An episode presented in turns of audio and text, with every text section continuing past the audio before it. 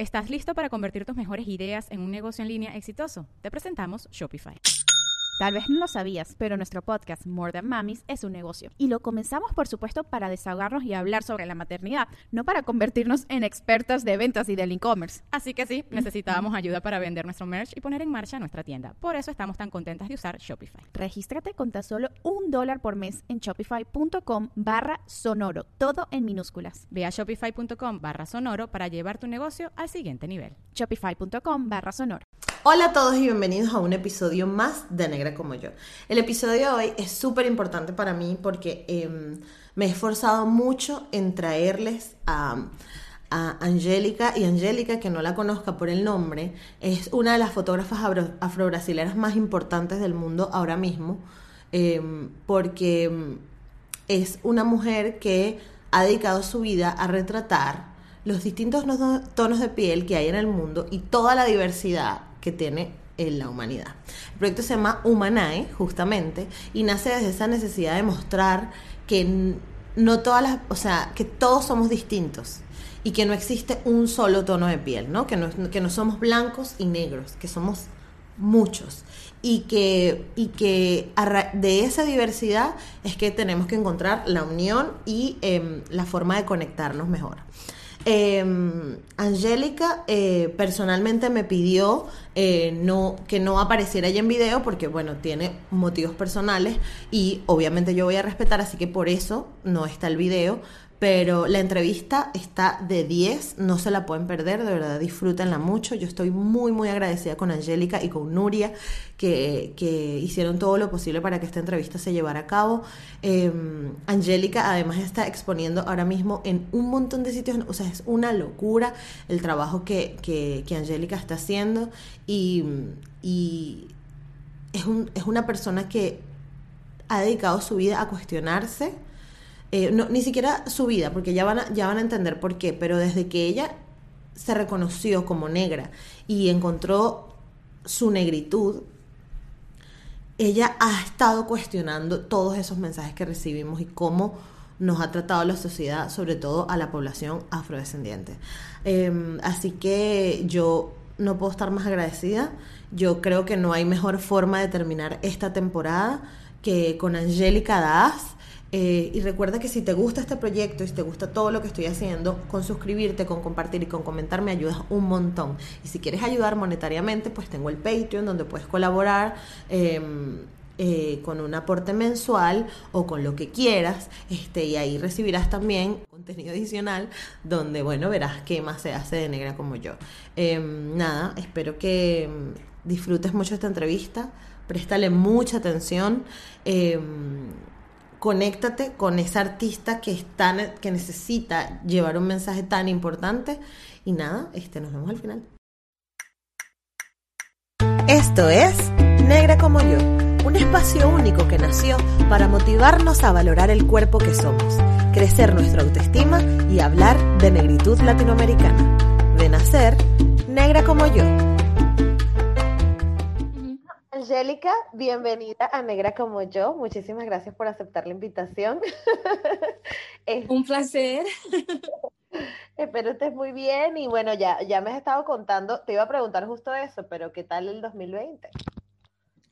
Pues el 2020 fue un año de mucho aprendizaje. Ah, yo que eh, eh, vivía de un lado por el otro por el mundo, viajando un montón, eh, fui obligada a estar en casa y, creo que mm, por lo menos para mí fue un periodo muy grande de reflexión, de pensar eh, dónde estoy, qué yo quiero, uh, cuáles son mis prioridades. Creo que, que, eso ha pasado con mucha gente, ¿no? La reflexión sobre eh, cuáles son las prioridades y cuáles son las cosas que me importan uh, en la vida. Fue un momento de conectar con un montón de, de mis significant others, que es ese montón de gente que tengo por el mundo que significa y que es casi una familia para mí y que tuvimos eh, muy conectados. Así que yo creo que ese punto fue muy de reflexión, uh, pero también yo tengo que decir que profesionalmente uh, ha sido también un buen año. Creo que he tenido oportunidad y, y me alegra que eh, en un momento eh, como el de la pandemia, en que estábamos todos enfocados en el tema del COVID, que la gente no dejase de mirar eh, sobre las diferentes discriminaciones, seguir con la necesidad de dialogar eh, sobre tú y el otro. Creo que eh, estar encerrado en casa nos hizo pensar mucho en nosotros y cómo nos relacionamos con nosotros. Entonces, terminé el año con una cosa súper bonita, que fue una exposición en Uruguay, en, en un parque precioso llamado Parque Rodó, un proyecto que es con el CDF, que es el Centro de Fotografía ahí de Uruguay, pero con las Naciones Unidas eh, en, eh, en, su proyecto de desarrollo, ¿no? Entonces, pensar que tenemos que seguir eh, hablando sobre temas incómodos siempre. Es verdad. esos temas siempre están. Y además yo creo que el que pudo aprovechar, porque todo el mundo decía, aprovecha de aprender a hacer esa receta de cupcakes que siempre he soñado, o aprovecha de hacer ejercicio, bajar los kilos, ¿sabes? Como que muchas cosas físicas, pero yo creo que las personas que pudieron disfrutar y que no se les hizo tan difícil el 2020 fue las personas que más bien pudieron pensar hacia adentro y mirar hacia adentro, ¿no? Como que girar el foco que siempre tenemos hacia afuera y ponerlo hacia, hacia nosotros mismos. Ya, yo tengo que decir que yo no hice ninguna clase de gimnasia, yoga, baile online. No he aprendido a cocinar nada. Yo no fui de las que eh, ha agotado la levadura en el supermercado. Exacto. Pero sí he parado a leer, eh, eh, he aprovechado para entender un poco diferentes cuestiones que tenía dentro de mí, a conectar otra vez de otra manera con mi familia, ya que no podía ni siquiera ir a verla en Brasil. Entonces yo creo que fue el momento de preocuparme eh, y poder parar y escribir a un amigo eh, para decir es que te echo de menos, te quiero, pienso en ti. Entonces yo creo que para mí fue un momento de mucho amor, ¿eh? yo te tengo que decir. Hubo mucho dolor, eh, porque exactamente en 2020, fíjate, yo he perdido mis dos abuelas. Yo estaba muy orgullosa de mis abuelas y siempre hablo de ellas cuando hablo de mi trabajo, ¿no? Como mis inspiraciones, como grandes referencias. Eh, y he perdido las dos eh, durante la pandemia, ¿no? Entonces fue un dolor que a la vez fue curado por mucho amor. Exacto, exacto. Eso está muy bien. Mira, pero yo quiero conocer a la Angélica, a la Angélica de Brasil. Este, ¿Dónde creciste, Angélica? Yo nací en Río de Janeiro, en un barrio de suburbio llamado Padre Miguel. Em, una familia mm, de clase media baja, la verdad, una familia obrera. Mi madre es profesora y eh, mi padre era un electricista que tenía una, una empresa de arreglos uh, de cosas de electricidad. Afortunadamente yo tuve eh, la oportunidad de estudiar porque educación siempre ha sido uno de los grandes valores y superpoderes en mi casa. Mi madre como profesora siempre eh, ha ha, ha, insistido, ¿no? De que aquí solo damos pasos adelante a través del conocimiento. Claro. Uh, entonces, uh, eso, esa, esa fue la Angélica que también ha jugado mucho en la calle, que tiene las rodillas magulladas hasta hoy de jugar fútbol en la calle con los, los, los otros chicos del barrio. Eh, pero siempre digo que eh, mi vida, todo el tiempo yo estuve un poco in between, como entre medias, porque a la vez que yo vivía y siempre digo eso, ¿no? En ese barrio que era un barrio obrero, eh, mi abuela eh, vivía en Ipanema, la mujer que adoptó mi padre, yo hablo mucho de ella, porque creo que siempre ha sido un referencial muy importante para mí. Entonces, era muy curioso, ¿no? A veces en el barrio obrero yo era eh, demasiado blanca porque había estudiado mucho y obviamente cuando yo estaba en el barrio de clase alta, que era el barrio de mi abuela y en su casa, yo nunca dejaba de ser la que era negra, ¿no? La que es afrodescendente, ¿no? Entonces, yo creo que eso también es parte no solo de mi trabajo, pero de toda mi vida, que siempre he estado como en, un in-between, entre eh, dos mundos todo el tiempo. Claro. Sí, eso, ¿y qué, y qué crees que, aprendiste de una cosa y qué aprendiste de la otra? O sea, ¿qué, qué te dejó crecer en el barrio obrero y qué te dejó crecer en la, en la o, o tener, este, recibir este conocimiento de la zona de Ipanema? Yo siempre digo que mi abuela es alguien que me enseñó a soñar me ha enseñado que el mundo era mucho más grande eh, que el que yo veía eh, entre mis compañeros en el barrio pequeño, en el barrio de suburbio. Eh, me, me, hablaba sobre el mundo, sobre sus viajes. era una persona que yo siempre digo, ¿no? y cuando falleció yo conté esa historia en Instagram ella pensaba en la religión, en las religiones casi como un buffet donde cogía las cosas favoritas. Entonces, ella iba a la iglesia católica, pero también iba a la budista, le encantaban las religiones asiáticas, en fin, que tocaba de todo porque la verdad lo que eh, intentaba era aprender mucho de muchas culturas, ¿no? Entonces yo creo que también fue una mujer que me hizo aprender mucho de muchas culturas, porque había viajado mucho y, y porque tenía esa curiosidad sobre, sabe, otras religiones, otras culturas. Eh, él, eh, haber crecido en, en, Padre Miguel, en, este barrio, em, me hizo tener un contacto con una eh, realidad que la, la, traigo hasta ahora, ¿sabe? Que yo siempre digo que yo puedo em, estar hospedado en un hotel de cinco estrellas o viajar en business cuando a hacer una exposición o ir al edificio de las Naciones Unidas o al World Economic Forum. Pero jamás me olvido que soy nieta de una limpia de alguien que fregaba el suelo. Entonces, eso también es algo que me hace tener una conexión eh, con todo el gran espectro que tenemos de diversidad humana, que la diversidad ya no es solo de color física, pero es una diversidad que es económica y es pensar en gente que tiene más oportunidades y menos oportunidades. Me hace pensar en mis algunos amigos de mi infancia que han tenido muy pocas oportunidades, algunos que infelizmente han cumplido los estereotipos más negativos de lo que se espera de alguien que es un afrodescendente en Brasil, en un barrio pobre entonces, yo creo que eh, lo bonito de, de, no haber encajado en un lugar y de tener un espectro tan grande de experiencias es poder hacer con que yo pueda conectar con mucha gente. Mm. Porque hay gente que se ríe, que yo soy de la que puede sentar y comer un bocadillo en el suelo, eh, junto con un montón de niños en una favela en Río de Janeiro. Eh, y también puedo estar eh, en una cena con uh, eh, gente que dona dinero a TED. Claro. Y yo creo que eso es una de las cosas más uh, interesantes que han pasado en esa, en, esa, en esa vida tan amplia o en tener esas realidades tan dif diferentes, ¿no? Tan distintas eh, en, mi, en, mi, en mi crianza, ¿sabe? En claro. mi infancia. ¿Y qué te gustaba hacer cuando estabas chiquita? ¿Qué me gustaba hacer? O sea, yo te tengo que decir que a mí me gustaba mucho jugar en la calle. ¿eh? Okay. Eh, y, y, yo vivía en un barrio donde, aparte de los fines de semana, las calles se cerraban para que los niños literalmente pudiesen jugar. Entonces, yo fui alguien que ha tenido una infancia, eh, no sé, muy, muy divertida, con mucho contacto con otros niños. Eh, entonces, a mí, a mí me gustaba mucho esto, me gustaba mucho bailar. A mí me gusta hasta hoy mucho el fútbol.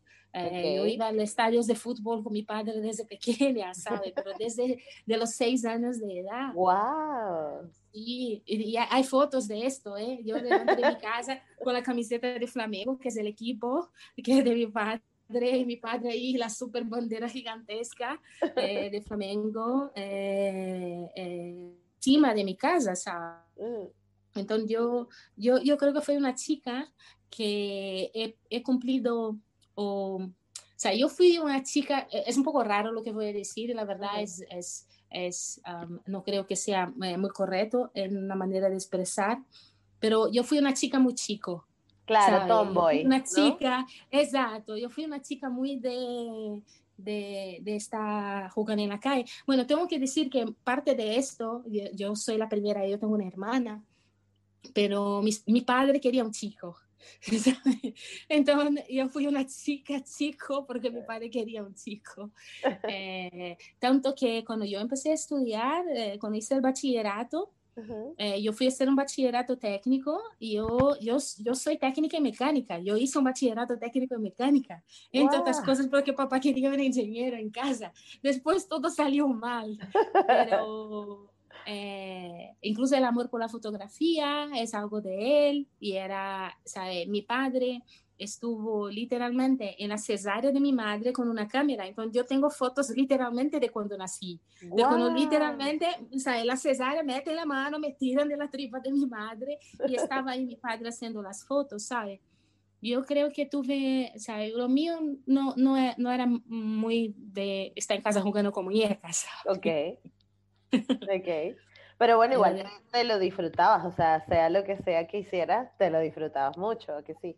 Sí, sí, y, y, me gustaba mucho ir al campo, yo me acuerdo que íbamos siempre a la finca de unas primas de, eh, de, de, mías y que despertábamos por la mañana, cogíamos unas hojas de, de, bananera, ¿no? De plátano, de esas que son gigantes, o sea, subíamos como una especie de pequeña montaña, era un, pequeño monte que, que, había ahí al lado de la casa y nos bajábamos por la mañana con el rocío, ¿sabe? Que el césped estaba mojado, haciendo travesuras así, en plan, bajando como una loca, desviándonos de las cacas de las vacas, porque era en el campo, campo, ¿sabes? Claro. Era como un esquí tropical.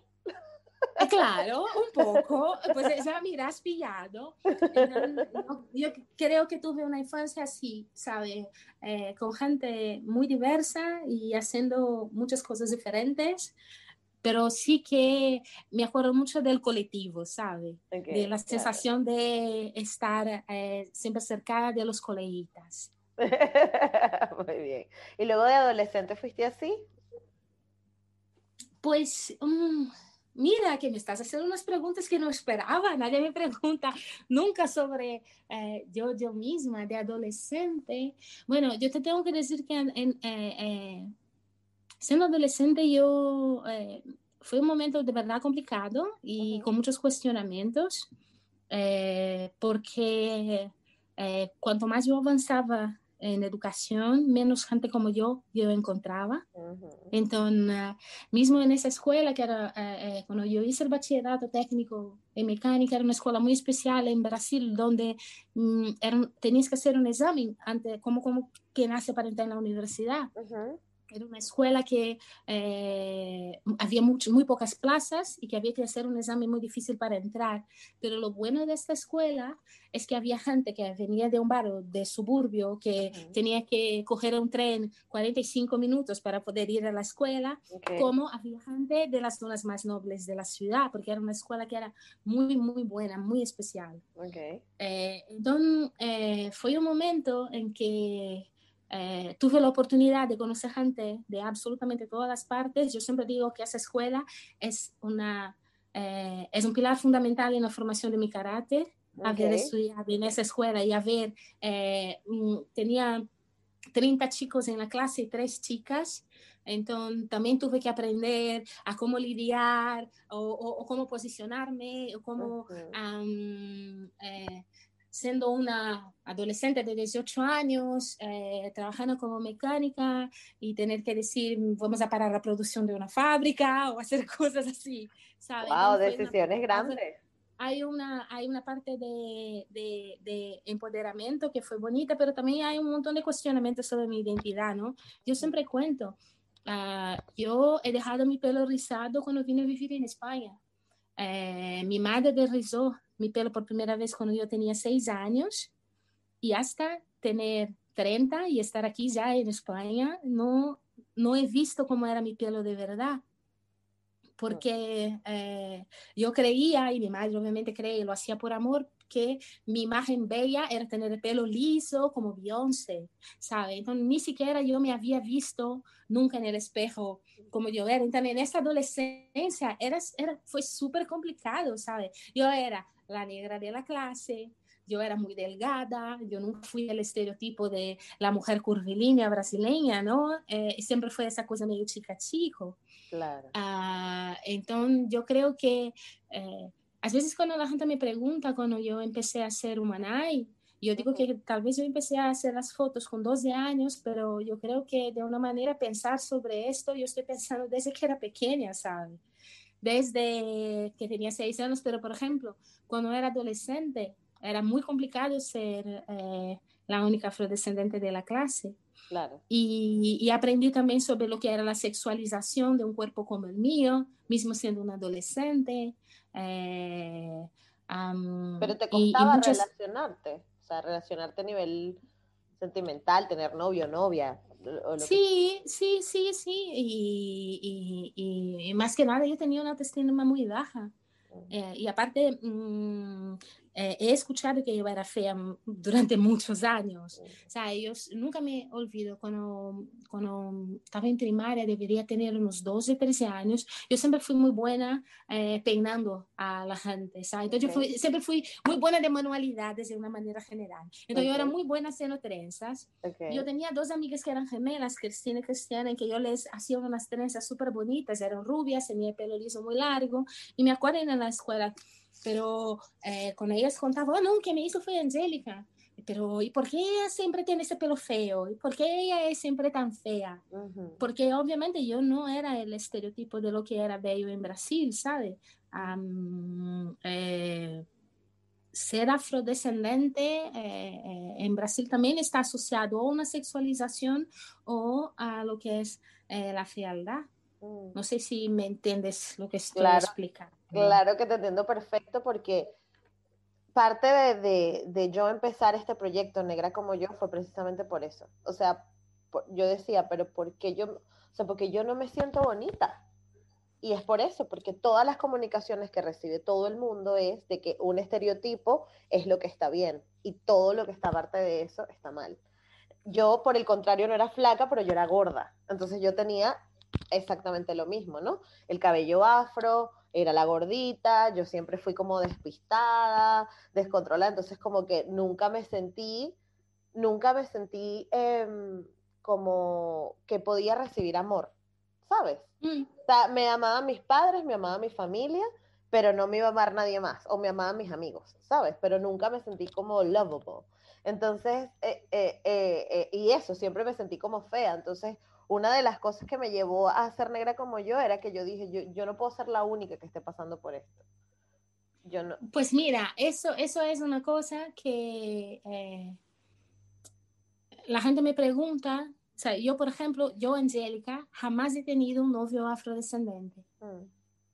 Primero porque cuanto más yo iba avanzando, menos afrodescendentes yo iba encontrando en niveles universitarios y todo esto pero los pocos que tenían, obviamente yo no era la referencia de lo que ellos creían que eran bello.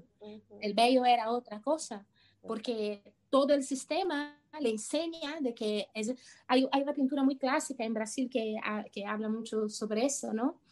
Y aparte tenemos esa cultura de la mejora de raza, ¿sabe? Total. De que blanquearte o casar con alguien más claro, juntarse con algo, es, es, es, ese blanquear, ¿no? Es esto mejorar la raza, ¿no? Lo que me parece, obviamente, ahora entiendes, la gente entiende por qué hago Humanai, porque está marcada durante toda mi vida.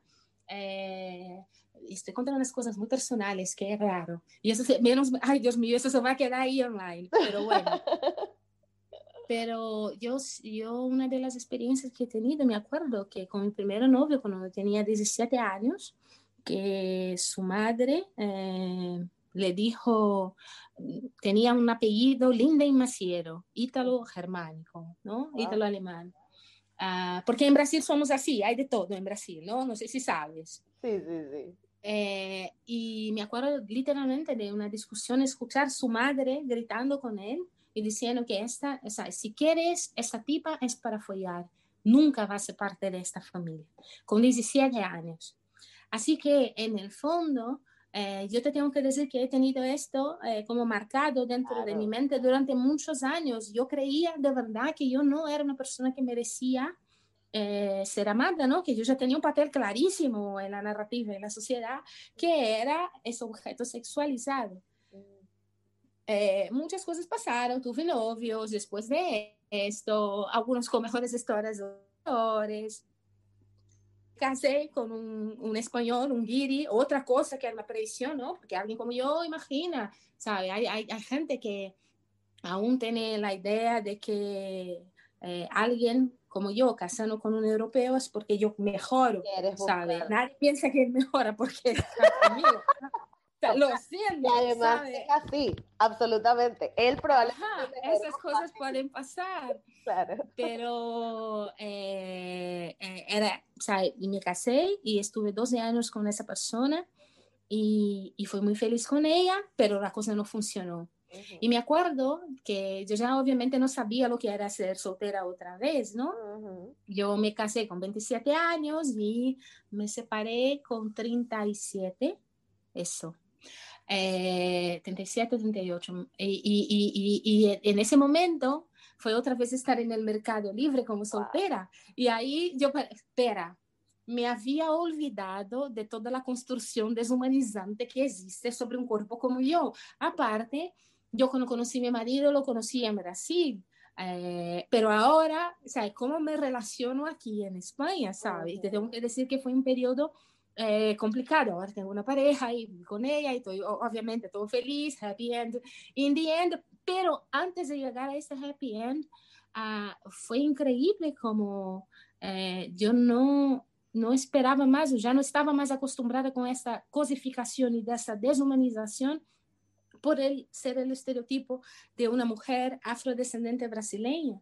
¿Estás listo para convertir tus mejores ideas en un negocio en línea exitoso? Te presentamos Shopify. Tal vez no lo sabías, pero nuestro podcast More Than Mamis es un negocio y lo empezamos por supuesto para desahogarnos y hablar sobre la maternidad, no para convertirnos en expertas de ventas y del e-commerce. Así que sí, necesitábamos ayuda para vender nuestro merch y poner en marcha nuestra tienda. ¿Y cómo suena con Shopify? Llegó otra venta. Shopify es la plataforma de comercio que está revolucionando millones de negocios en todo el mundo. Ya seas un emprendedor desde tu casa o desde donde sea, Shopify es la única herramienta que necesitas para iniciar, administrar y hacer crecer tu negocio sin dificultades. Con Shopify puedo gestionar pedidos, envíos y pagos desde cualquier lugar, brindándote toda la información y estadísticas de tus ventas al detalle. Regístrate para un periodo de prueba con tan solo un dólar al mes en shopify.com barra sonoro, todo en minúsculas Ve a shopify.com barra sonoro para llevar tu negocio al siguiente nivel. Shopify.com barra sonoro. Eh, la, la, la, relación que la gente tenía conmigo es de, lo siento, voy a decir una palabrota, pero que, que yo era una máquina de follar, Una cosa así, es el la viene la diosa del sexo, y era, pero, pero, pero, hola, mm, ¿sabe? Entonces, eh, eso es parte de lo que eh, ha sido construido durante eh, ciclos sobre la imagen de lo que es ser alguien afrodescendente. Y latinoamericana más. ¿Cuándo, cuando, porque te me saltaste, pero de adolescente, porque estábamos en, la parte de tu adolescencia, ¿cuándo o cuándo te diste cuenta que tú eras negra? ¿Cuándo descubriste que eras negra?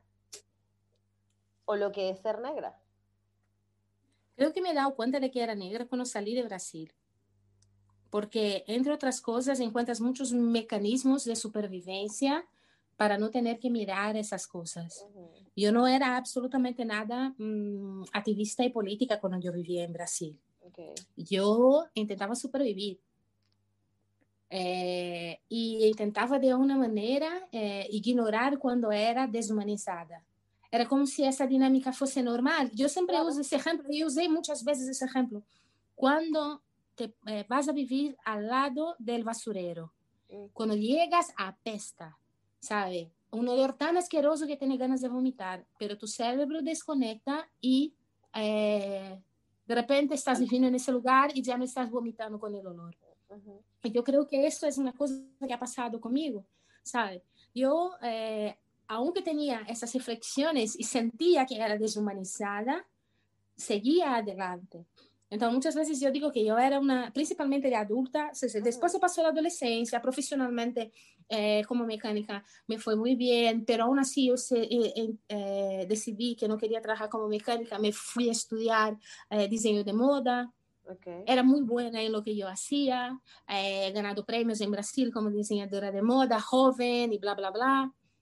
Y, y, todo me fue yendo muy bien y yo fui ganando el dinero y, uh, y siempre digo que, aún siendo afrodescendente, eh, siempre, siempre hablo de los privilegios, ¿no? Yo tengo un montón de privilegios que otras personas no tienen, mesmo siendo alguien que eh, eh, sufre un montón de discriminación. Yo tengo un súper privilegio que es ser delgada. Lo que me parecía mal de la adolescencia, cuando yo empecé a trabajar en el mundo de la moda, era como, Dios mío, es que parece la modelo, pero no, es la diseñadora. O hasta misma ahora en España, cuando trabajaba como fotógrafa y me iba a la semana de moda y la gente, eh, ¿eres la modelo? Falei, no, soy la fotógrafa.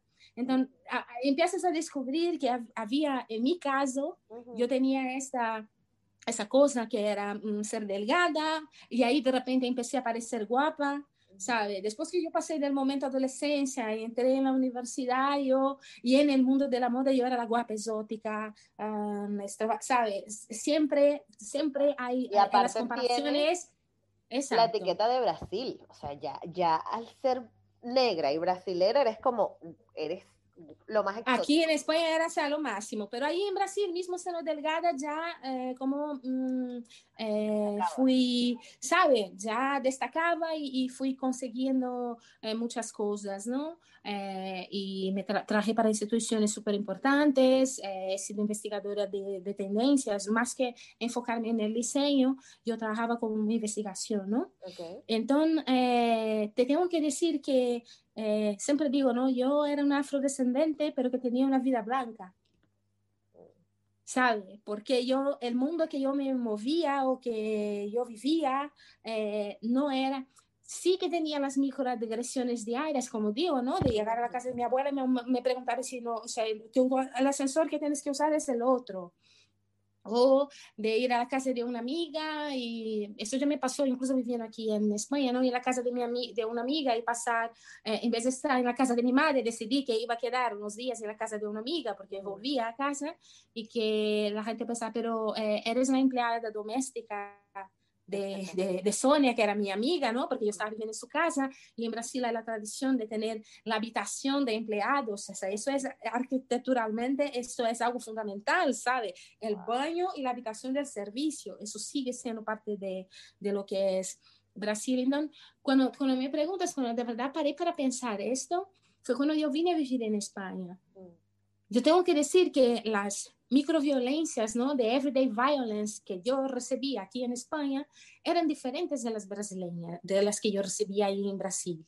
¿Sabe? Aquí uh, muchos de los conflictos que yo tenía o de las cosas que me pasaban estaban muy asociados a ser migrante. Más que sencillamente era por el color de piel. Obviamente el color de mi piel eh, eh, eh, dejaba claro que yo era una migrante. Pero eran diferentes. Entonces, cada vez que yo volvía a Brasil, eh, esas violencias cotidianas eh, dolían y saltaban más, ¿sabes? Yo ya no estaba más acostumbrada con eso. Y yo te digo así como, por ejemplo, el propio pelo, que ya hemos hablado. Yo me acuerdo que cuando llegué aquí, pues no tenía la peluquera de siempre, que qué iba a hacer con mi pelo, la señora que me derrizaba el pelo cada 15 días, pues ya no estaba aquí. Pues mm, en 2005, la verdad que fue con la primera vez que vine para acá, que fue para estudiar, eh, para hacer prácticas en un museo, yo corté mi pelo, corté corto, y lo fui dejando así ese periodo de transición que muchas pasan, ¿sabe? Que está en la raíz y medio liso, es por un panuelo. Pues yo me estaba apañando con el periodo de transición. Y me acuerdo que después de unos dos años en ese periodo que lo corté corto y cuando volví a casa, mi madre decía, pero Angélica, ¿qué pasa? No tienes dinero. Eh, Mm, vamos a la peluquería, ¿qué te pasa? ¿Por qué no te cuidas más? Yo, no, mamá, que quiero pelo así. Y la propia señora de la peluquería, que es casi como una madre mía, porque imagínate, rizando mi pelo desde que yo tenía seis, años, eh, eh, o sea, pero Angélica, y aunque no creas, eso es una microviolencia. El hecho de que yo no pueda ser quien de verdad soy o dejar mi pelo como es. Entonces, eso que, que, que, que me hizo parar y pensar, desde, viviendo desde España, esto que yo estaba acostumbrado, esto que me parecía normal, mi madre, yo uso ella como ejemplo para no hablar de todas las otras micro y macro violencias que existen en Brasil um, por ser afrodescendente, pero usando ese, ese, ejemplo que es muy sencillo de entender. El propio hecho que mi madre y mi entorno no entendieran que yo usaba mi pelo porque que yo soy así, ¿sabe? Y que entonces, yo creo que eh, para la pregunta de cuando descubrí que yo era negra, yo necesité salir del Brasil para eh, eh, de verdad entender lo que significaba esto, ¿sabes? Claro. Porque allí yo huía de ser negra. Mm. Pero no porque me pintaba o me blanqueaba, o, pero mi pelo era liso, el entorno que yo andaba era otro, las cosas que yo decía que me gustaban eran eh, las que después descubrí que había muchas otras que me gustaban también y que eran mucho más asociadas a mis orígenes. Entonces yo necesité salir de Brasil para poder ver que yo era negra. Era negra. Wow. Y en la, la transición, la transición capilar te fue dura o, o, o, ya al final dijiste, mira, vale verga, me voy a dejar este pelo así y ya está. Como... Fue un poco, fue un poco literalmente, yo te tengo que decir que fue un poco eh, no tener opción. Mm. Y creo que fue una de las mejores cosas que me ha pasado.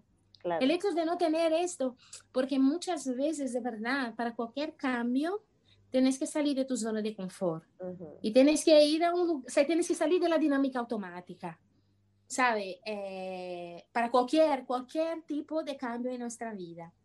Eh, y no tener la peluquera me hizo no tener más con quién, ¿sabe? Claro. ¿Quién, me iba a hacerlo? Yo confieso que yo intenté ir a una peluquería aquí en España.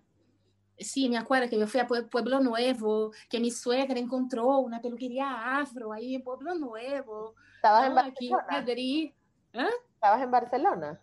No. no. no, aquí en Madrid. Hay un barrio que se llama Pueblo Nuevo. Ah, también, no sabía. Sí, que no es pueblo, no, es pueblo nuevo, literalmente. Vale. Y, y, me acuerdo que fui ahí, desrecé, pero no era la misma cosa, no eran los mismos productos, no era. Y yo, pero ¿por qué me voy a estar um, peleando por esto?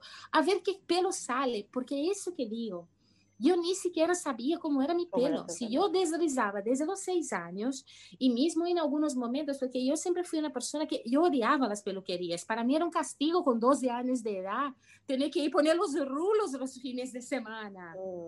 Eh, eh, entonces siempre he intentado ir de esto, de tener que tenerlo completamente liso. Pero me acuerdo de que siempre tenía el producto relajante, ¿sabe? Como si mi pelo estuviese estresado. Siempre para relajar y controlar entonces siempre he tenido alguna química en mi pelo y nunca lo había visto mm, como, como era de verdad. ¿Y cuando lo viste? cuando lo pues la verdad es que no, yo te tengo que decir, o sea, hoy, hoy no, no, no, no estoy muy bien porque lo lavé ahí a lo loco en casa y, y, y, no, no, me cuidé mucho. Pero yo te tengo que decir que hay un montón de mujeres afrodescendentes que me preguntan, eh, en Estados Unidos, ¿es una peluca? ¿Sabe? Es maravilloso, tiene los rizos súper definidos, ¿sabe? Yo descubrí que mi pelo era como una referencia de pelo bonito, incluso para otras mujeres afrodescendentes, que, y estos rizos que tiene, yo ahora necesito, estoy, estoy sin cortar el pelo desde antes de la pandemia, entonces ahora está así como fatal, ¿sabe? Pero que está en el momento ahí que está como, que, que va para allá y va para acá y está sin, fuera de control. Pero eso fue muy, eso fue maravilloso ¿sabe? Cuando literalmente, eh, mira, eh, mi pelo es guay, mola, y la gente pregunta qué hago y, y, todo el mundo dice que, está, que es bonito, ¿sabes? Y lo fui descubriendo así como despacito, porque sencillamente, ah, y esa fue una cosa importante. Ahí en Brasil, Ah, y yo te estoy hablando, yo me fui de Brasil hace mucho, son 15 años, ¿no? Eh, y obviamente todo ha cambiado y ahora hay mucho más chicas que tienen el pelo afro y que lo asumen y que están felices con él y hay un movimiento que mm, es grande. Los productos para el pelo natural brasilero son los mejores. Exacto, ¿sabes? Pero 15 años atrás no era no 15 años. no era así, ¿sabes? Entonces, eh, yo siempre digo que mientras en Brasil todo el mundo pensaba que mi pelo era feo, principalmente al principio, aquí todo el mundo era curioso sobre mi pelo. Ay, qué pelo más bonito. Aparte, tengo que decir que hay los atrevidos que piden para tocar. Que eso si yo digo, quer tocar mi pelo, si es mujer, yo siempre digo, así ah, quieres tocar mi pelo, te puedo tocar las tetas. Y siempre miro, pero que está loca. Yo digo, no, es que es una invasión de privacidad igual, ¿sabes? Tocar mi pelo es como si yo pido para tocarte las tetas. Claro, total. Pero aquí la gente me decía que el pelo era muy bonito, ¿sabe? Y mientras en Brasil yo escuchaba siempre que era feo. Mm. Por eso que te digo que yo empecé a apreciar la belleza de, de, de ser afrodescendente cuando yo llegué aquí. Y por fin estaba libre de todos los estereotipos eh, que lo tenía en Brasil. Aquí aprendí otros, aquí hay otros estereotipos para mí, pero aquellos del pasado yo pude dejar para atrás. Sí. Bueno, ahora vamos hablar de este, tu carrera como fotógrafa, porque ya me dijiste que trabajas en la moda, fuiste mecánica, o sea, hiciste como un montón de cosas y todo lo hiciste bien. Qué fuerte. qué fuerte. Yo te tengo ¿Ah? que decir que tengo mucha suerte. O trabajo mucho, o, trabajo tengo estrella, o son los ancestros que guían. Pero la verdad, sí. Yo eh, casi todo lo que yo hice, yo hice bien, ¿sabes? No tengo es jefes que se enfadan conmigo. Yo tengo es jefes que me echan de menos. qué maravilla. ¿Y qué es lo que más te gustó? Mira, tienes que decirme qué es lo que más te gustó de trabajar en mecánica, qué es lo que más te gustó de trabajar en la moda y qué es lo que más te gusta de ser fotógrafa ahora. Mira, eh, creo que, como te he dicho, esa escuela, haber hecho mecánica, me ha, formado mi carácter porque me ha enseñado eh, cada vez más, porque eso te vas aprendiendo despacio, que el mundo es más diverso, más complejo de lo que ves siempre en tu casa, ¿sabes? Entonces, aparte, eso es algo que he traído para el resto de mi vida y verás que está en Humanay, que es medir, ¿sabes?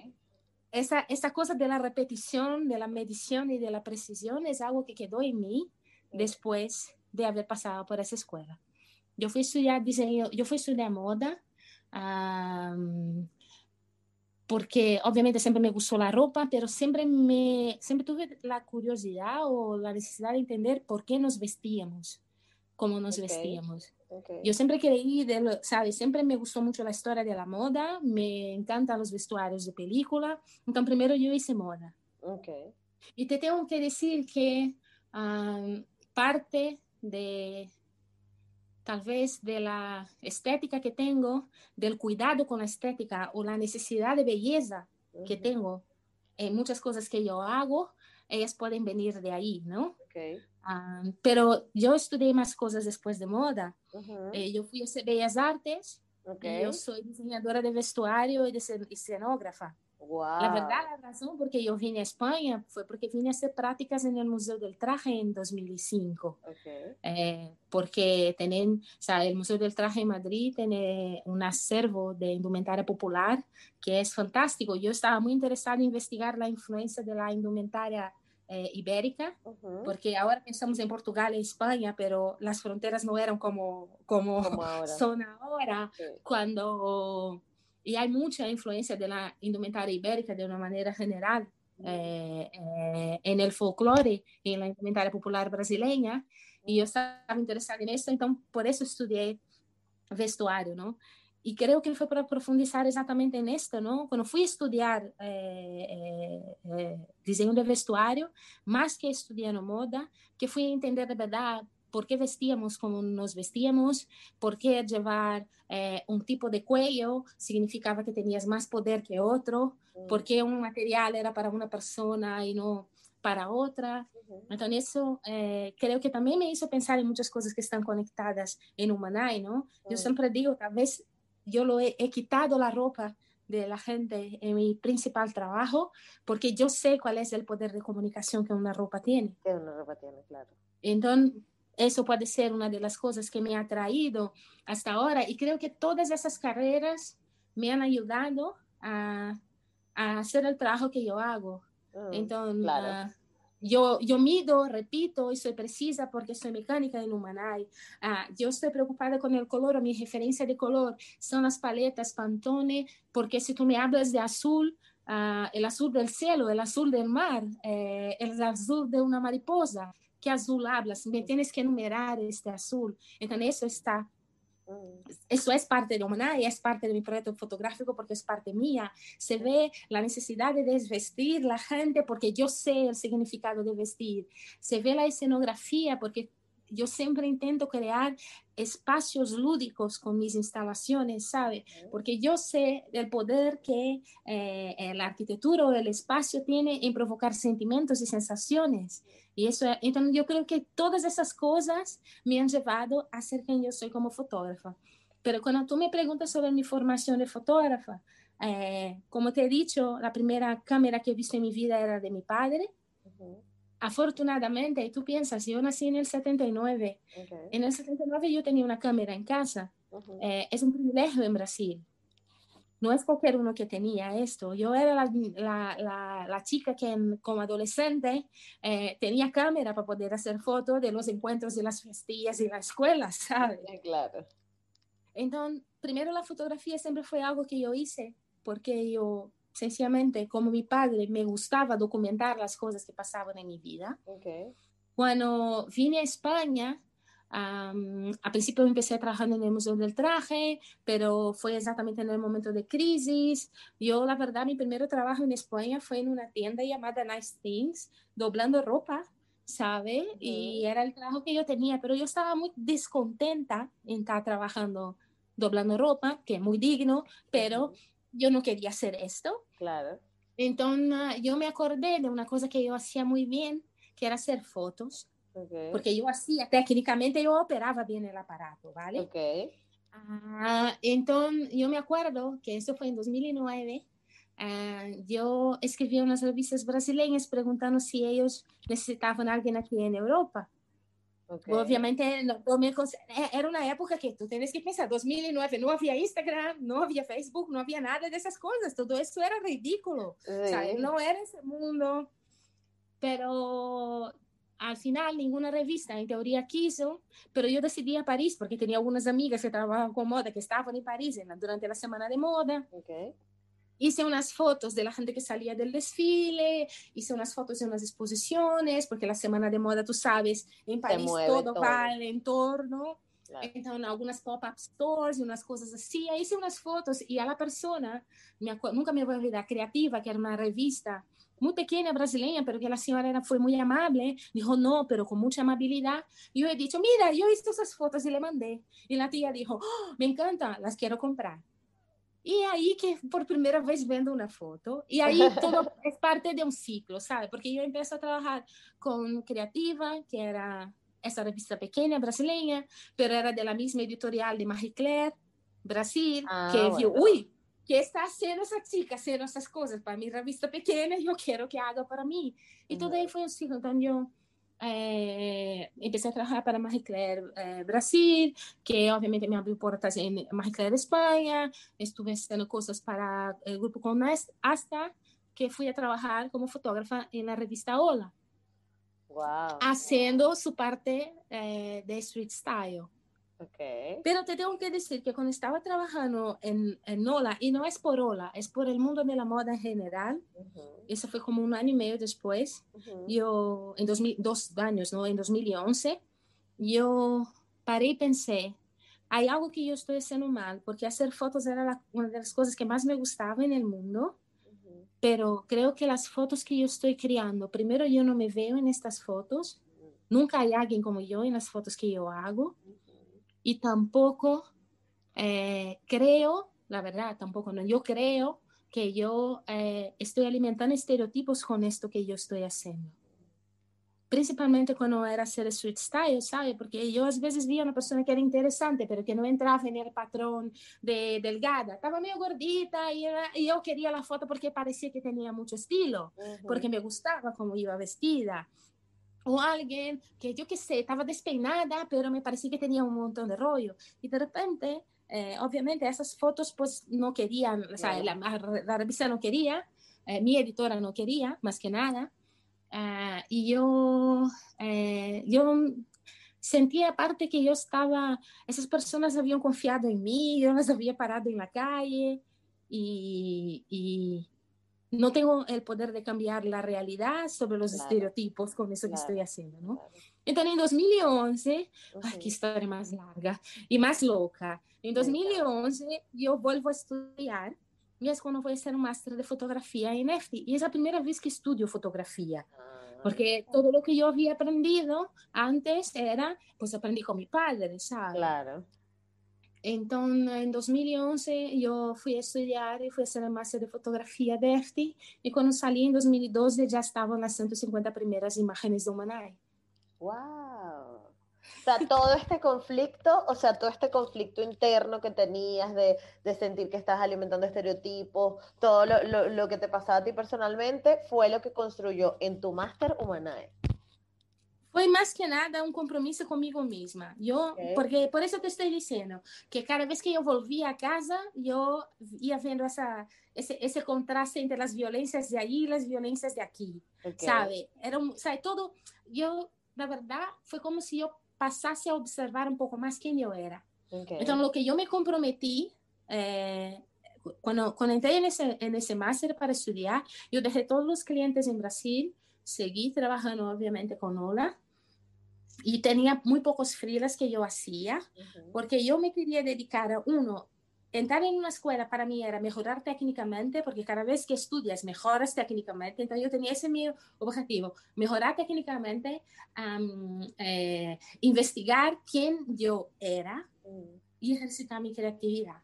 Então foi um compromisso. Então todo o que eu hice nessa escola, há outros trabalhos que são uma porqueria, mas há outros que são muito significativos e claro. que hasta hoje a gente se emociona. Há um vídeo em mi, em, em mi web que, que eu lo dejo como, para mim, é a essência de por que eu comecei a fazer isto, que foi um exercício de um professor que dijo, tenéis que fazer um vídeo de um dia para outro. Okay. Que histórias vai, vais a contar? Y como yo estaba en mi rollo de identidad, yo siempre intentaba buscar una manera de hablar sobre quién soy yo. Okay. Entonces en el vídeo yo puse la cámara ahí en el pasillo, entré en mi baño, en la bañera y empecé a desenredar el pelo en la bañera. Y ese vídeo está online. Wow. No, si entras en mi web lo ve ahora. Pero en este vídeo yo estoy todo el vídeo desenredando el pelo, que ya es un pelo largo, rizado, porque ya había crecido mucho. Uh -huh pero yo pongo el significado de la RAI de la palabra desenredo. Wow. Porque si, lo que, y aparte lo que yo digo en este, en este trabajo es que todos los días por la mañana yo hago dos cosas. Uh -huh. Uso las dos definiciones de la RAI. El desenredo, desenredo de desenredar mi pelo, uh -huh. ahí en la ducha, pero el desenredo de contar otro enredo, de contar otra historia sobre quién soy. Es como si cada día cuando saliste de la puerta de mi casa, de uma maneira ou outra, eu estou educando a panadeira, quando fui a comprar o pão, sobre como alguém como eu sou. Porque existem tantas narrativas eh, sobre o que significa ser uma mulher afrodescendente, latino-americana, que de uma maneira ou outra é parte de minha existência okay. Contar uma outra narrativa, fazer ou criar um novo enredo. Mm. E esse vídeo, que é um exercício da escola, é uma das coisas que eu creio que mais significativas e bonitas que, que yo hice, hasta porque un montón de afrodescendentes me han escrito exactamente por ese vídeo, que parece una tontería en mi web, pero que por fin se han visto identificados en, en, en una historia porque sentían que toda su vida ha sido esto, desenredo, de desenredar el pelo, pero desenredo de contar una nueva historia, de contar un nuevo enredo, ¿no? De ese punto clave en el enredo que cambia. Wow, qué poderoso. Así que yo que hice en esa escuela fue eso todo el tiempo, ¿sabe? Fue intentar então, aproveitava cada oportunidade para contar essa história. E eu sempre cuento as duas primeiras fotos de Humanai. Quando eu comecei, não pensava em ter 4.500 fotos, obviamente. Claro. Sabe? Eu, hice, eu apresentei em classe as duas primeiras, que era minha e meu marido. Eu era um marrom e ele era um rosa. E que a gente queria saber que color ia ser o hijo de los dois. Okay. Aí eu pensei, vou seguir explorando. Me fui a Brasil porque tinha que fazer um, um trabalho aí, fui ajudar uma fotógrafa aí, foi com um projeto e disse, vou fazer foto de toda minha família. Okay.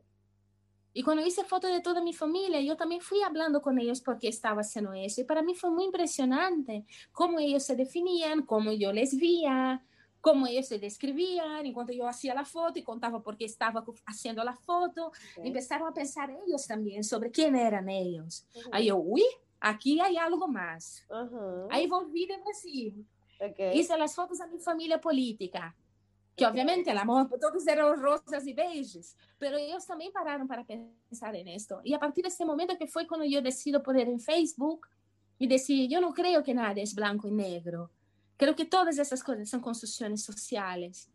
Si quieres participar, yo tengo mi estudio aquí y la gente empezó a venir, ¿sabes? Wow. Y así empezó ese trabajo, porque la gente sencillamente empezó a, a, a venir. Vale, qué bonito porque además fue muy orgánico y creo que es el nacimiento de eso, o sea, cuando las cosas nacen orgánicamente, creo que son más sólidas porque las raíces son fuertes, ¿sabes?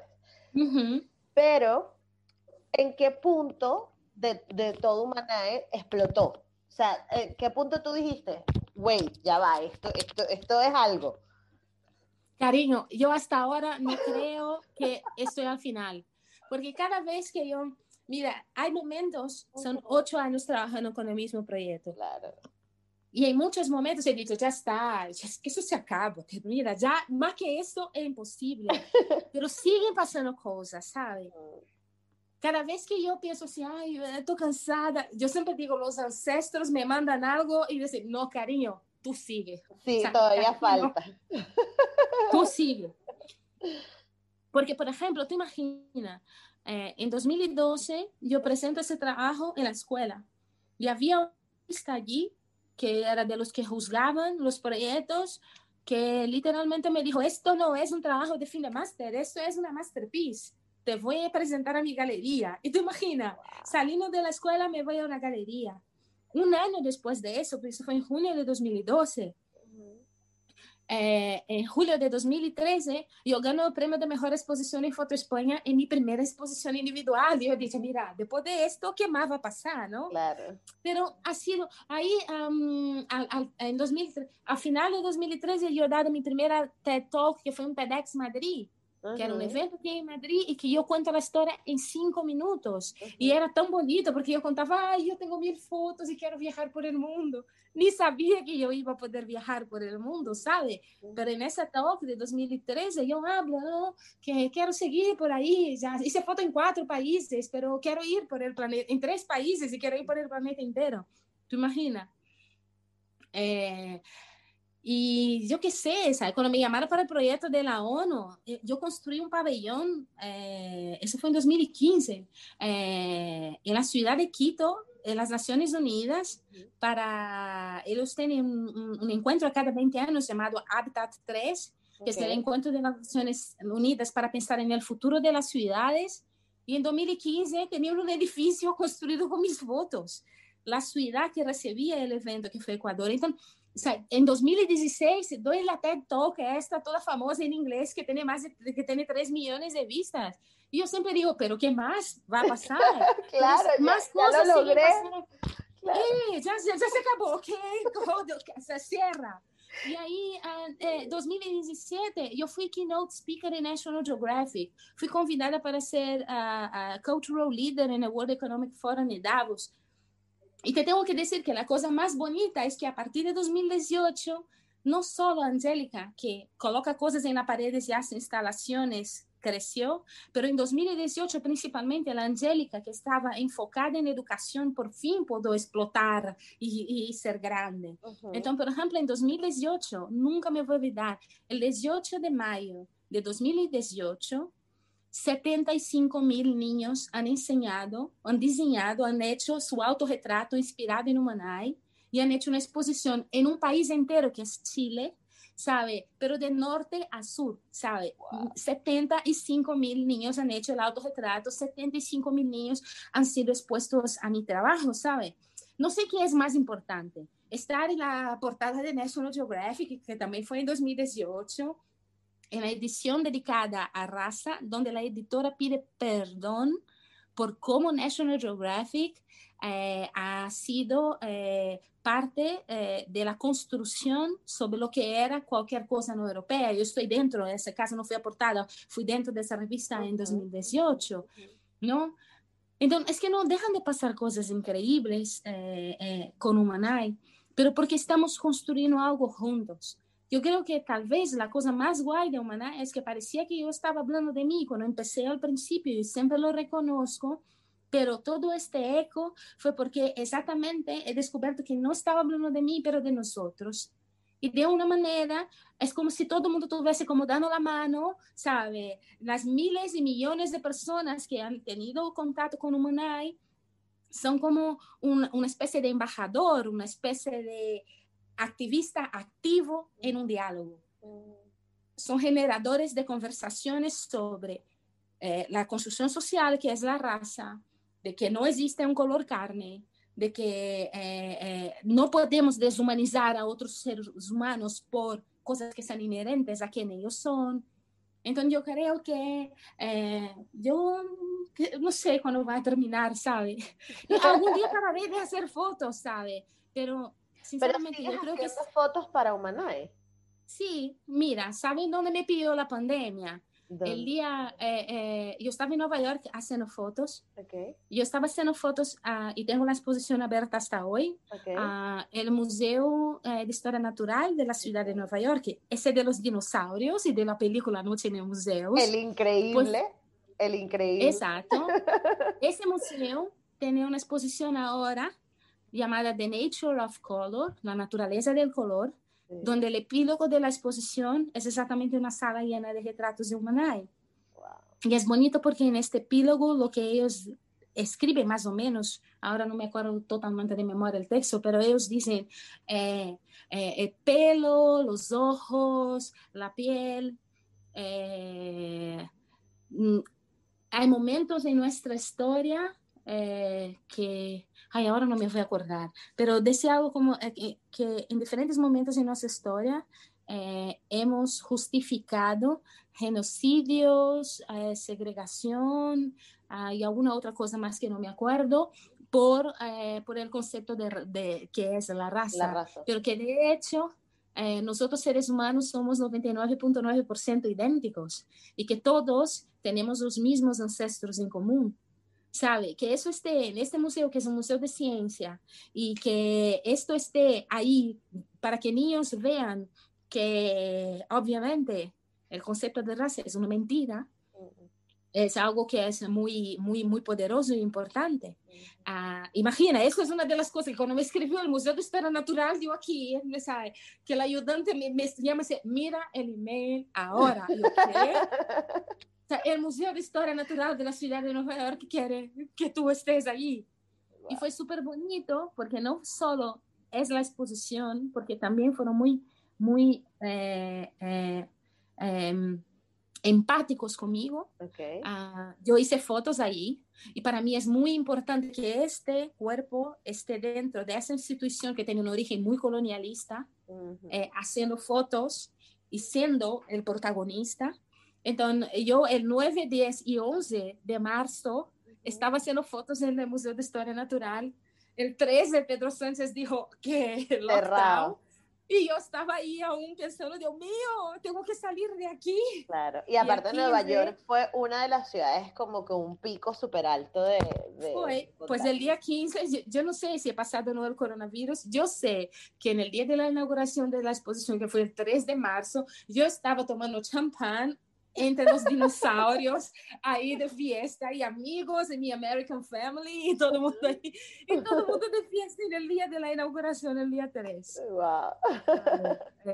Entonces me pilló, me pilló lockdown, fue la última vez, las últimas fotos que hice para Humanae fueron en Nueva York, exactamente pero, antes del lockdown. Pero ¿cómo funciona? Yo no sé si esto tú me lo puedes decir, pero yo pienso que, imagínate que soy una niña de 5 años y yo no tengo ni idea, y realmente no tengo ni idea de cómo funciona esto, pero tú hiciste las fotos tuyas, la de tu esposo, presentaste la tesis, luego hiciste la de tu familia en Brasil, hiciste la de tu familia, la familia de tu esposo aquí, pusiste el anuncio en Facebook y empezó a llegar gente. Pero luego, ¿qué decías tú? Tú decías, no, me falta alguien de Bangladesh y lo buscabas. O sea, ¿cómo, cómo, cómo pasaba eso con, con los tonos de piel? No, ahora quiero un 4533 y, y lo buscabas. O sea, ya luego cuando te conviertes en algo, ¿cómo es ese proceso creativo? O sea, ¿cómo mm. esto ha podido vivir ocho años?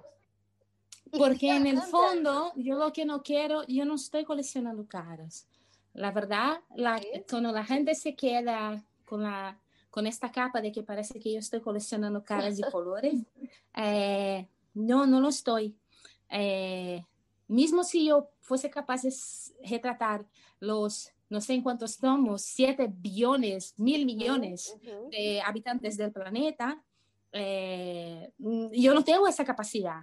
Claro. Yo siempre supe que iban a faltar colores, obviamente. Eso lo sé desde el primer día. Claro. Lo que es importante aquí cuando yo hago fotos, no es coleccionar colores, uh -huh. es crear diálogo. Cada vez que yo hago fotos en una ciudad o cada vez que voy a una ciudad, sale, salgo yo en prensa, ¿sabe? Se habla sobre el tema. Yo he sido portadas de periódicos cuando estuve en Montreal, por ejemplo, haciendo fotos. Y la entrevista que me han hecho durante la sesión de fotos allí en Montreal ha sido una entrevista tan bonita que decidieron usar en el canal internacional de eh, TV5 francesa. Entonces, lo que estaba pasando en Montreal acabó siendo una conversación global en los canales eh, franceses, no francoparlantes, ¿no? Cuando yo hice la exposición en Nueva York, tú imaginas, toda esta gente, vino gente hasta de ciudad diferente, ¿sabes? Yo también en Nueva York vino gente de Michigan, de New Jersey, uh, de eh, eh, eh, Philly, Filadelfia, Filadelfia. Ah, eh, han venido a, a, ser retratados por mí. Primero porque ellos tenían la necesidad no solo de salir en el trabajo, pero de hablar conmigo. Una de las cosas bonitas que pasan en esa sesión de fotos es que la persona tiene 15, 20 minutos conmigo, más o menos. Y yo nunca sé quién viene. Entonces, la primera cosa que yo pregunto es, yo no, no selecciono, la gente se apunta online, ¿sabe? Siempre creamos dentro de los museos o plataforma o algún sign up, o, ¿sabe? Eh, o la gente sencillamente pasa y entra, todo depende del lugar. Y tú, y tú dices, voy a ver hoy a 20 personas, por ejemplo. Exacto. Ok, vale. Porque todo eso depende, o sea, la verdad, yo veo entre 25 y 35 personas en, en, el día, porque si no, no me da tiempo de pasar 20 minutos con cada uno eh, para, que todo, para que todo el mundo tenga la oportunidad de contar su historia. Porque la verdad, cuando la gente me, me, me dice uh, que, que cuando yo hago la foto, lo estoy haciendo foto del color de esa persona, yo digo, no, esa foto es el color de esa persona, ese momento que hemos estado juntos y que hemos hablado sobre eso, porque si hago foto de esa persona en verano, invierno o si está enferma es diferente. Esto es solo una manera de congelar el momento donde hemos hablado. ¿Por qué no debemos deshumanizar a otros seres humanos? Entonces alguien entra en el estudio y yo pregunto, pero eh, ¿por qué has venido? ¿Sabe? Que te conecta con ese trabajo, tú sabes que te voy a poner en el medio de la calle y la gente sencillamente cuenta la historia, que a veces es una historia que tiene a ver con el color, su propio color. Hay gente que viene con historias que son muy parecidas a las de mi familia. Hay gente que viene con otras historias que no tienen que ver que nada con el color, pero también hablan sobre humanización y deshumanización. Mucha gente del colectivo LGBTI. Hay gente que entró en el estudio preguntando, ¿has tratado alguna trans? ¿Sabe? Queriendo ser como casi la primera, yo sí, ya he retratado, hemos tenido conversaciones, he trabajado, o por ejemplo, yo hice un trabajo muy bonito aquí en España, en dos veces con la ONCE, okay que, por ejemplo, yo tengo un montón de gente con las capacidades más diversas, porque he trabajado con la ONCE en la Bienal de la ONCE y en el Festival de Sentidos en Valencia. Entonces, en el fondo, en el fondo, el objetivo no es hacer foto. El objetivo es crear el diálogo. Yo puedo crear el diálogo con Humanay de diferentes maneras salir en la portada de la revista, salir en un artículo, dando una conferencia, hablar en un podcast, eh, exponiendo en el medio de la calle y haciendo fotos. Y haciendo fotos, esas personas se sienten tan parte, ¿sabe? Hay los que pueden compartir la historia, pero ellos son un trocito de la historia. Yo soy la que les debe las gracias, porque en el fondo, en el fondo, mi foto no está en ninguna exposición. Son sus caras que son una herramienta de educación. Exacto. Entonces, yo creo que ese es el punto que es importante, ¿sabe? Que a la gente dona su cara eh, para que sigamos hablando sobre el tema. Eh, exacto. Y luego el proceso creativo, ya hablando un poco más técnico, o sea, el proceso creativo de, por ejemplo, te llamaron de eh, esta conferencia en Quito, súper grande, te pusieron en un edificio, y tú cómo haces para seleccionar, pues si tienes 4.500 personas, no puedes poner a las 4.500 en, en, en Nunca. Entonces, ¿cómo haces? ¿Cómo funciona eso? ¿Cómo funciona la exposición para el Museo eh, eh, eh, de Ciencias Naturales de Nueva York? ¿Cómo es? Mira, cuando yo hago fotos, yo uso 50% de las imágenes son de las personas que son de ahí. Quer decir, yo uso la totalidad de las fotos que yo hice en la ciudad. Okay. Y este mismo número es lo que voy a usar de gente que he cogido por diferentes partes en el mundo. Entonces, imagina, 200, eh, una exposición con 200 imágenes, que 100 son de personas que yo hice ahí y 100 son representando todos los lugares que he pasado. Yo siempre cojo imágenes de cada una de las ciudades que, y voy intentando cambiar para que absolutamente todas las personas tengan la oportunidad de ser expuestas. claro. O hay algunas imágenes que yo siempre repito. Claro. Porque también creo que la gente tiene que reconocer algunas caritas que han visto en otras exposiciones y otras nuevas, ¿sabe? Entonces, yo siempre uso mi padre y mi abuela. Mi padre y su madre adoptiva. Porque ella es un rosa chicle y él es un marrón chocolate denso.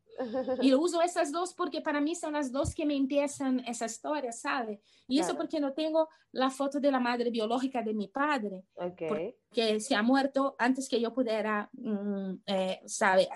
Es que yo estuviese haciendo ese trabajo. Pero para mí estas son las dos figuras que son el principio, ¿no? Mm. La abuela, que es biológica, que es descendente de seres humanos esclavizados que fueron llevados a Brasil que es una limpiadora, que ha nacido en una de, sabe, mi padre nació en uno de los lugares más pobres de Río de Janeiro, Morro da Providencia, un lugar, sabe, súper miserable. Era una señora que para mí, sabe, el nivel de sacrificio que ella ha tenido que hacer en su vida es tan grande que ella dejaba a mi padre atado a la mesa porque tenía que salir a trabajar cuando mi padre era pequeñito. O sea, ¿era una mala madre o era alguien que estaba buscando dar comida a su hijo, sabe?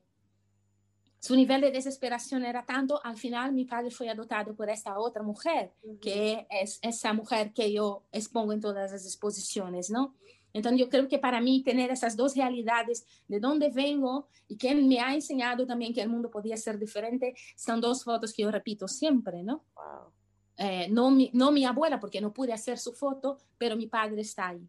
Ah, hay algunas fotos que yo más o menos eh, repito. Hay una pareja de hermanos que me encanta, en que ella tiene un marrón caramelo bellísimo y él es un rosita con el pelo todo rubio. Los dos, yo hice foto en Noruega. Eh, los dos son hijos de la misma padre, pero los padres son diferentes. Entonces, un padre es un afrodescendente y otro es un noruego. Entonces, se ve que la cara de los dos es igualita, ¿sabe? Pero ella es caramelo y él es un rosita. Entonces, hay algunas fotos que yo creo que son muy significativas y que yo tengo una conexión más emocional con algunas de ellas. Eh, eh, y que muchas veces cuento estas historias cuando eh, cuento las exposiciones que yo repito. Pero más o menos es así. Siempre intento cambiar, ¿sabe? Es como si siempre analice algunas nuevas. Claro. Y Humanae siempre ha tenido esa misma profundidad o crees tú que, ha ido, que has ido profundizando en, lo, en este proyecto con el tiempo? Es decir, cuando tú lo empezaste como trabajo de máster, o sea, obviamente no esperabas que tuviera la proyección que, que, que, que tiene ahora, pero sí estabas pensando en la misma profundidad, o sea, sí te estabas conectando con el con esto de mostrar la historia de las personas, de reconocerlo. La humana es un work in progress porque la primera que está en progress soy yo. La primera que va cambiando con cada vez que va hablando con alguien soy yo. Que va aprendiendo sobre diferentes culturas, que va aprendiendo sobre diferentes personas, que va oyendo diferentes historias, pues soy yo. Así que obviamente, como te he contado, cuando yo empecé a hacer ese trabajo, yo estaba intentando enseñar cómo era mi casa, cómo era mi familia, que todo el mundo era colorido y que nada preguntaba por qué tú no eres mi hijo. No, no, ¿sabe? Todo el mundo se veía, todo el mundo era colorido, nadie se parecía uno al otro y era normal. Pero obviamente fuera de mi casa las cosas no eran así. Y eso sí, yo tengo claro desde el principio, ¿no? Yo estaba intentando enseñar como yo veía el mundo. Y que el mundo no me veía de esta manera. Cuanto más fui creciendo, más capas yo fui eh, añadiendo en ese trabajo, ¿sabe? Ahora, por ejemplo, yo tengo un discurso tan sólido científico eh, detrás de ese trabajo mm. porque he tenido la oportunidad de tener una pieza en el Leonardo da Vinci Museum que está en es el Museo de Ciencia y Tecnología de Milán y eso ha pasado en 2014 que eh, mi pieza está dentro del laboratorio de genética y cuando me llamaron, yo pregunté, ¿pero por qué queréis mi foto? Y ellos me han dicho, mira, eh, el ser humano es como una enciclopedia. en el último libro, en las últimas páginas, hay unas letritas diferentes, que es lo que hace cada uno de nosotros único. Pero la mayor parte de la enciclopedia es el mismo material. Así que tú estás haciendo lo que nosotros estamos explicando con genética. Porque ves las fotos y ves que cada uno de ellos es único, pero también ves eh, el punto en común en todos ellos, ¿sabe? El nariz, el ojo, la boca, el pelo, cada uno es diferente, pero que cada uno pues, percibe claramente que viene del mismo material, ¿no? Y fue ahí que yo fui empezando a añadir y aprender más sobre el discurso científico que hay detrás de mi trabajo, que obviamente el primero es el Museo Leonardo, es el Leonardo da Vinci en 2014 y el último es el Genoma Institute, que es una exposición que está ahora en la Universidad de Santa Cruz y que también tiene una pieza mía exactamente por lo mismo, ¿sabe? Eh, es como si yo hubiese materializado, eso es una cosa que ni siquiera me había imaginado cuando empecé, pero yo he materializado el sueño de un montón de geneticistas, de cómo explicar una cosa tan compleja de una manera tan simple. Total. Porque solo miras las fotos y lo entiendes. Ya lo entiendes. ¿sabe? claro. Y obviamente yo no había pensado en eso cuando había empezado este trabajo contando sobre mi familia, ¿sabe? Y muchas otras cosas, eh, eh, ¿sabe? Tal vez am, cuando, cuando empecé eh, no me hubiera posicionado de una manera tan política, Ujú. pero yo fui aprendiendo esto desde el momento en que la revista Foreign Affairs, que ah, es una revista de relaciones internacionales, una revista política de las más importantes en Estados Unidos, me llama para ser portada en una edición que eh, habla sobre the issue of race en Estados Unidos, ¿sabe? Mm. Entonces ahí aprendo, por eso digo que fui aprendiendo. ¿Cómo fui aprendiendo que yo tenía potencial educativo? Como la primera profesora me escribe diciendo, yo he visto una exposición tuya en Foto España Ujú. y cuando en mi clase empezó una discusión sobre quién tenía el color normal y quién tenía el color carne, yo realmente entré en tu web y enseñé a los niños. Claro. La discusión acabó rápidamente Total. cuando empezaron a... Entonces, lo que digo es que yo voy aprendiendo y voy creciendo En tú. claro. mientras voy interactuando con la gente. Humana es un work in progress porque Angélica empezó, pero él sigue. O sea, si yo me muero ahora y no disparo ninguna foto, ese trabajo va a seguir haciendo impacto. La gente va a seguir hablando de él. Esos museos van a seguir enseñando estas piezas y profesoras en todo el planeta van a seguir utilizando el trabajo como una herramienta educativa. Total. No, y es maravilloso. Es que mira, por eso es que tus jefes no te odian. Por eso es que has sido tan buena por, por siempre, porque de verdad eres maravillosa, Ang- Angélica. Yo estoy como uh, intentando procesar todo lo que me has dicho porque es maravilloso y de verdad muchísimas, muchísimas, muchísimas gracias por darme un trocito de tu tiempo o darnos un trocito de tu tiempo a todas las personas que escuchan este podcast porque además yo me sorprendo todavía como hay gente que no te conoce y yo digo, pero si es el, el, el- es humanaje, ¿cómo no? Hay mucha gente que sabe, ay, la foto de la gente, ¿sabes? Que dicen como que, ay, la foto No, de sí, sí, la será gente". que hace pantones de personas. Y yo dije, por favor, con tanta política detrás, con tanto sufrimiento. Esa es una de las cosas que siempre insisto, ¿sabe? Humanay tiene una cosa muy bonita y que a la vez es muy fea. Las imágenes de Humanay son muy estéticas. Se ve que ha hecho una diseñadora de moda. Es muy bello. Pero la gente se olvida que la única razón por qué este trabajo existe es porque hay un montón de dolor detrás. Total. Si no hubiera tanto dolor detrás, jamás hubieran nacido esas imágenes tan bonitas. Mm, Entonces, yo me alegro que la gente conozca las fotos coloridas, pero es fundamental que la gente también entienda que la razón por qué hay esas fotos coloridas bonitas es porque hay un montón de dolor detrás. Un montón de dolor. Pero yo creo que em, tenemos que, y yo creo que eso es una de las cosas brutales de tu trabajo, que agarraste ese dolor y lo hiciste arte y, todos estamos maravillados con eso y de verdad, nuevamente, muchísimas gracias Angélica por estar en Negra como yo. Este, espero que no haya sido tan aburrida la entrevista, porque sé que das muchas entrevistas siempre y, y nada. No fue aburrida, fue peculiar que alguien me pregunte tanto sobre mi vida, ¿sabes?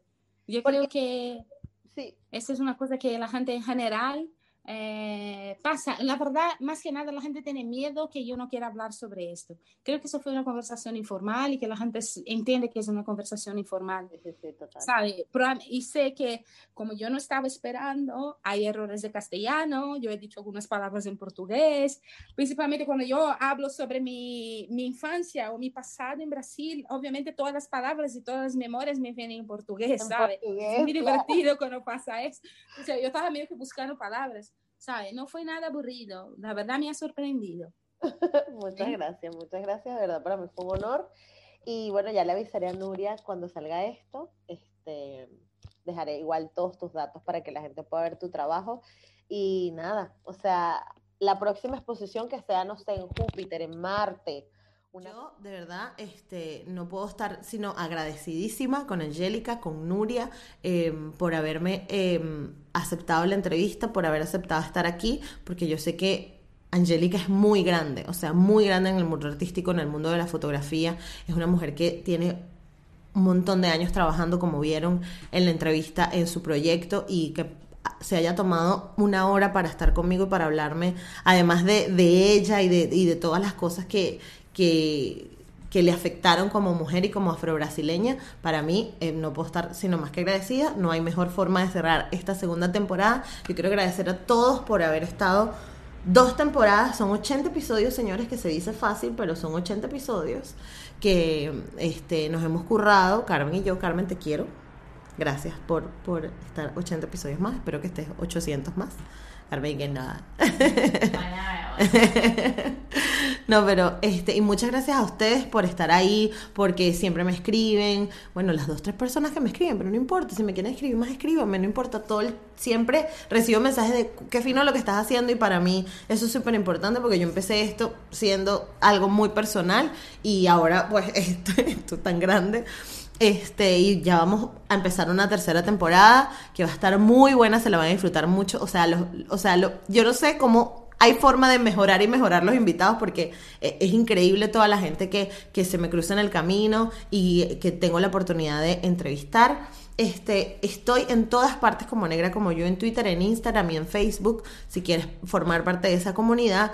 Y, y nada, nuevamente muchas gracias por estar aquí en esta segunda temporada de Negra como yo. Nos vemos. Eh, ahora nos vamos a tomar creo que un descanso como de dos semanas para replantear, estructurar. Este, eso ya igual se los dije en diciembre, pero este, vamos a, a, ver qué podemos mejorar.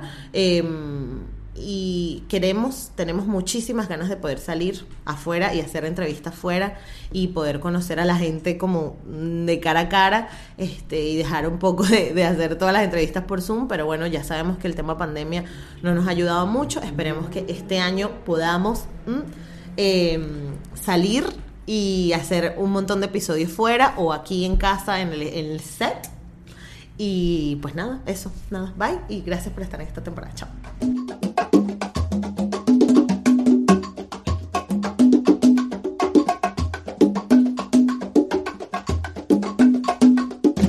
Hello, it is Ryan, and we could all use an extra bright spot in our day, couldn't we? Just to make up for things like sitting in traffic, doing the dishes, counting your steps, you know, all the mundane stuff. That is why I'm such a big fan of Chumba Casino. Chumba Casino has all your favorite social casino style games that you can play for free anytime, anywhere with daily bonuses. That should brighten your day a little. Actually, a lot. So sign up now at chumbacasino.com. That's chumbacasino.com. No purchase necessary. Group. Void were prohibited by law. See terms and conditions. 18 plus.